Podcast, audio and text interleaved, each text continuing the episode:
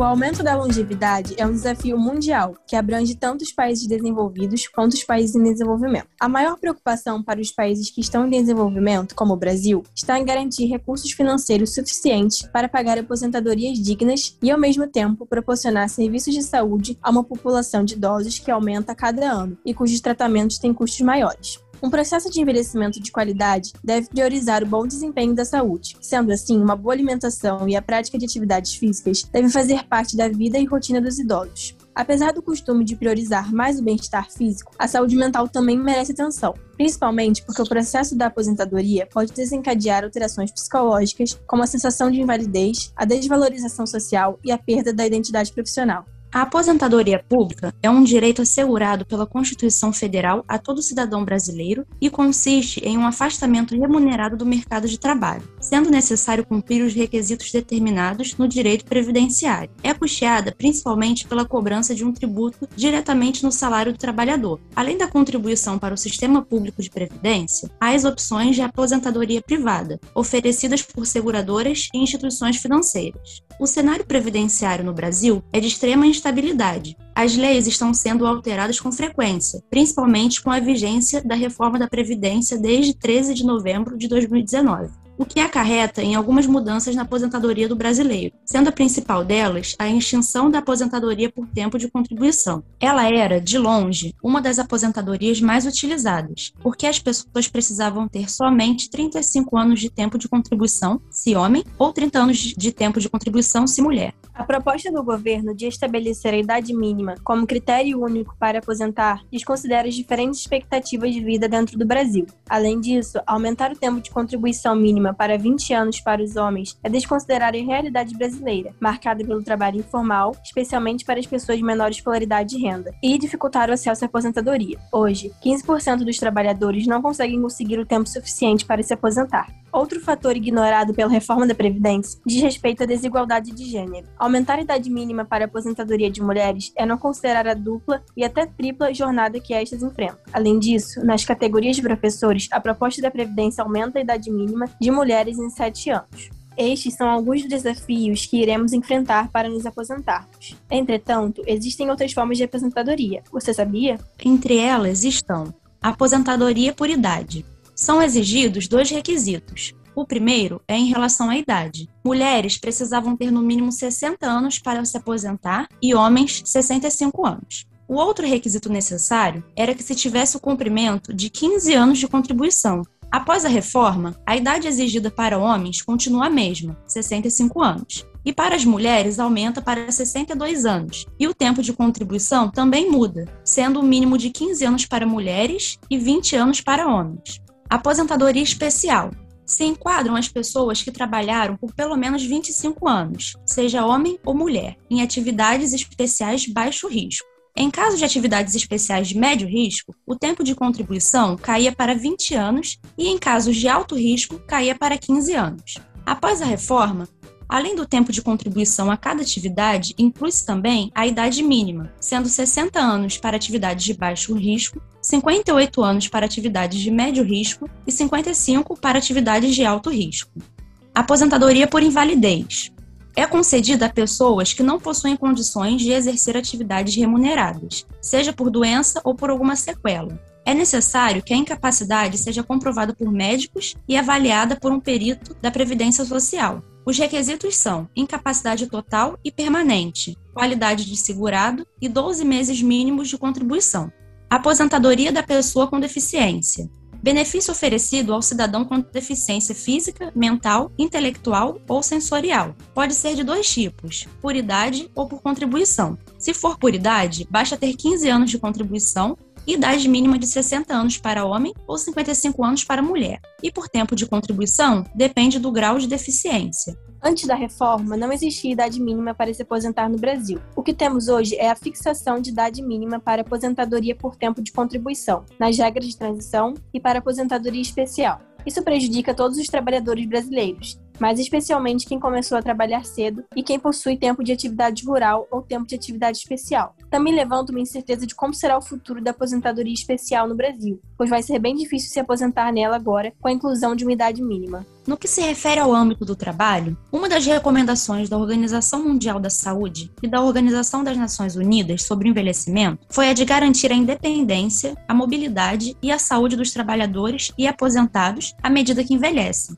Essas recomendações indicam ações e políticas a serem propostas pelas organizações e empresas diante das necessidades de atualização dos trabalhadores mais velhos, da flexibilização de horário de trabalho, da diminuição dos preconceitos quanto à idade e promoção de equipes intergeracionais, como também promover programas de preparação para aposentadoria para aqueles que querem ou precisam sair do mercado de trabalho.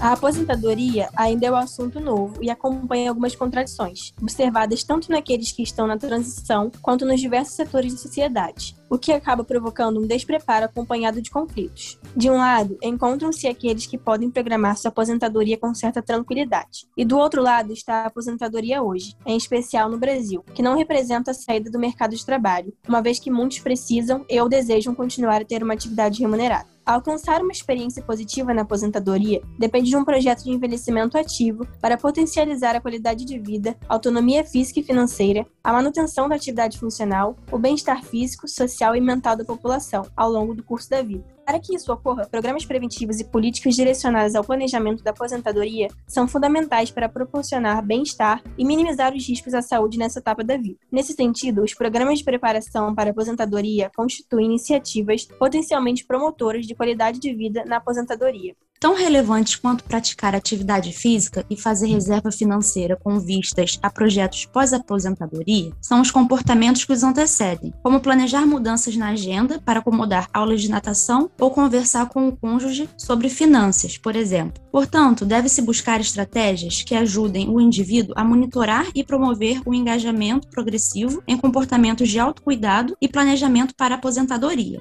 Para alguns trabalhadores, o trabalho está conectado com a sua identidade e a aposentadoria não deve caracterizar o fim do trabalho. No entanto, há os que gostariam de mudar o estilo de vida, seja fazendo um trabalho voluntário, se dedicando à família, aos estudos ou ao lazer.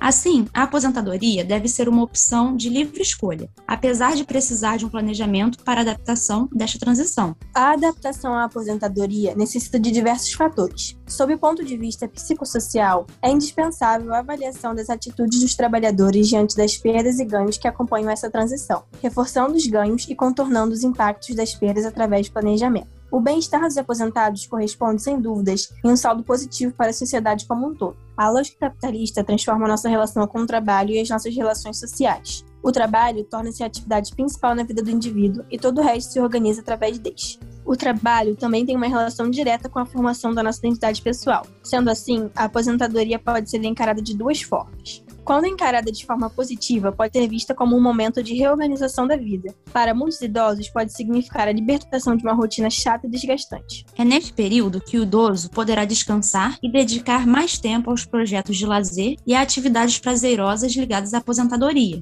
como, por exemplo, a realização de sonhos do passado, a busca por maior convívio familiar, realizar viagens, atividades artísticas, como aprender a tocar um instrumento musical, pintura, desenho, promover encontros sociais, como cozinhar para os amigos, praticar esportes por lazer e não por indicação médica, e hobbies em geral. Deve-se desvincular a ideia que somente atividades laborais proporcionam satisfação e desenvolvimento social. A fase da aposentadoria também proporciona isso. Já quando é encarada de forma negativa, tende-se a associá-la à improdutividade. O processo de se aposentar pode causar frustração e sentimento de esvaziamento. Por isso, pode afetar a estrutura psíquica do indivíduo através de manifestações de sintomas de ansiedade, irritabilidade e depressão. O sistema cognitivo do idoso também pode ser afetado pela mudança na rotina, com a diminuição das suas atividades cotidianas, estimulação intelectual e atividades físicas. Além disso, normalmente a renda do idoso diminui com a aposentadoria. A queda do seu poder aquisitivo pode ser um grande impacto e pode interferir em alguns aspectos do seu cotidiano, como no seu padrão alimentar,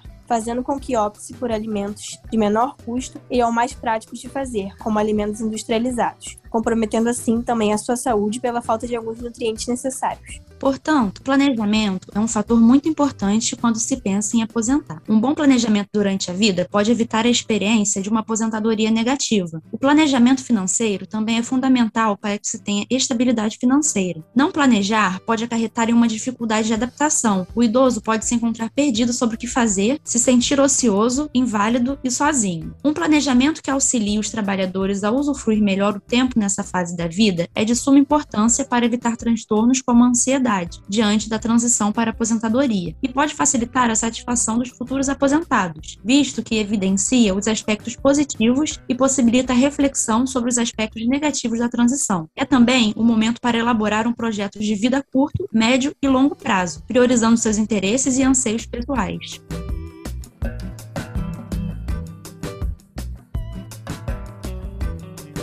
A aposentadoria é uma transição e pode trazer perdas e ganhos, dependendo do contexto socioeconômico, político e cultural do país onde os aposentados vivem, das retrospectivas e perspectivas individuais e familiares na época do evento. Nesta transição, deve ser incorporado o projeto de vida, que pode incluir um trabalho voluntário ou remunerado em hora reduzida. Porém, a aposentadoria não garante uma boa qualidade de vida para os idosos apesar de ser um direito conquistado pelos trabalhadores. Muitos idosos hoje mantenedores da família, necessitando reinserção no mercado de trabalho e, em alguns casos, se submetendo a atividades precárias e sem proteção social. São muitas as dificuldades do idoso na sua vida cotidiana, enfrentando preconceitos relativos ao processo de envelhecimento que está sofrendo. A aposentadoria dificulta ainda mais esse processo, uma vez que o entendimento que se tem sobre ela é de afastamento do trabalho. Esta ideia tem origens históricas e culturais, uma vez que, algumas décadas atrás, quem se aposentava não precisava continuar trabalhando, pois a renda da aposentadoria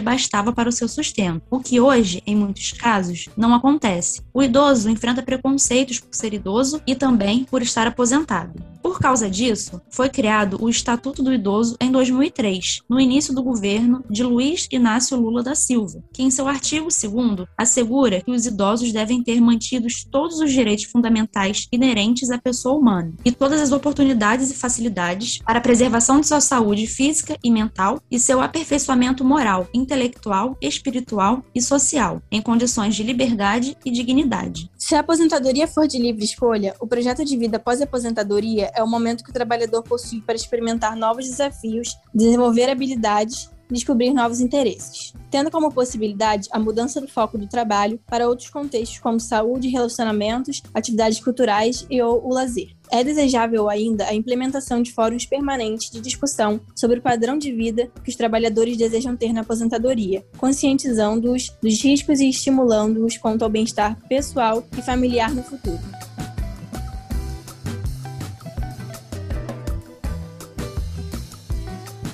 Na descrição do episódio, você encontra as referências que serviram de base em nossa pesquisa, caso queiram se aprofundar nesse tema. Nos comentários do YouTube, conta pra gente o que achou do episódio. Estamos com saudade.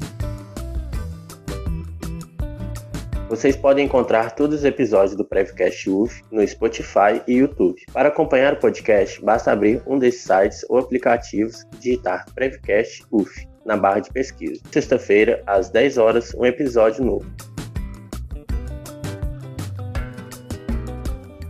Obrigada por estarem com a gente. Fiquem todos bem e se cuidem. Obrigada por ter nos ouvido até aqui e até a próxima.